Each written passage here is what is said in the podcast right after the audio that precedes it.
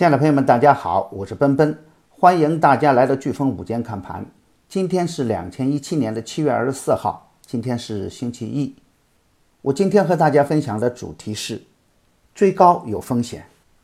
今天的早盘我给出的观点是，本周重点关注的方向是证券，证券强势一天回调两天，周一的表现就会很关键。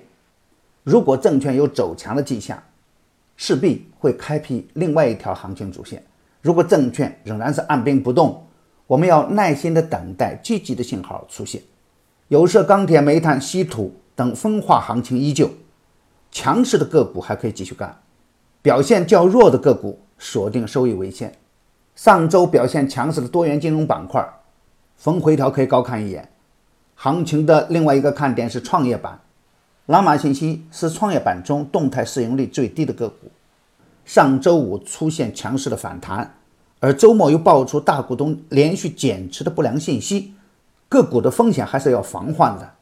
而整个上午盘面的一个表现是，在飞荣保险的带领下，沪指一度创出本轮反弹的新高，盘面上的飞荣保险、网贷概念、多元金融涨幅靠前，整个盘面。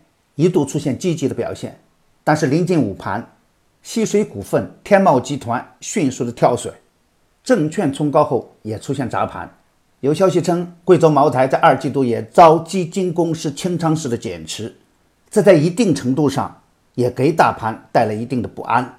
我一直有一个观点：再好的个股，涨高后也会走下深潭，超跌超卖的个股相对比较安全，最高有风险。高位走弱的不能干，加上期货市场动荡不安，保持稳定的仓位，随时防范可能出现的个股风险。